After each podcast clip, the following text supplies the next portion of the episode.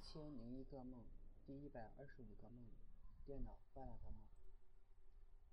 昨天我坐在电脑前，发现鼠标特别不好用，就拿起鼠标打在桌子上。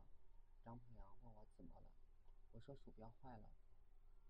他说，可能你电脑系统需要更新了，最好用 Win 十。我说我电脑只有两 G 内存，Win 十跑不起来。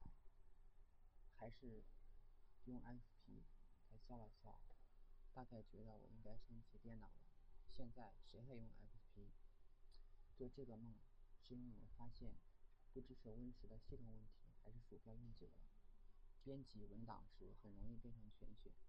虽然我想选中其中几个字，但是始始终无法选中。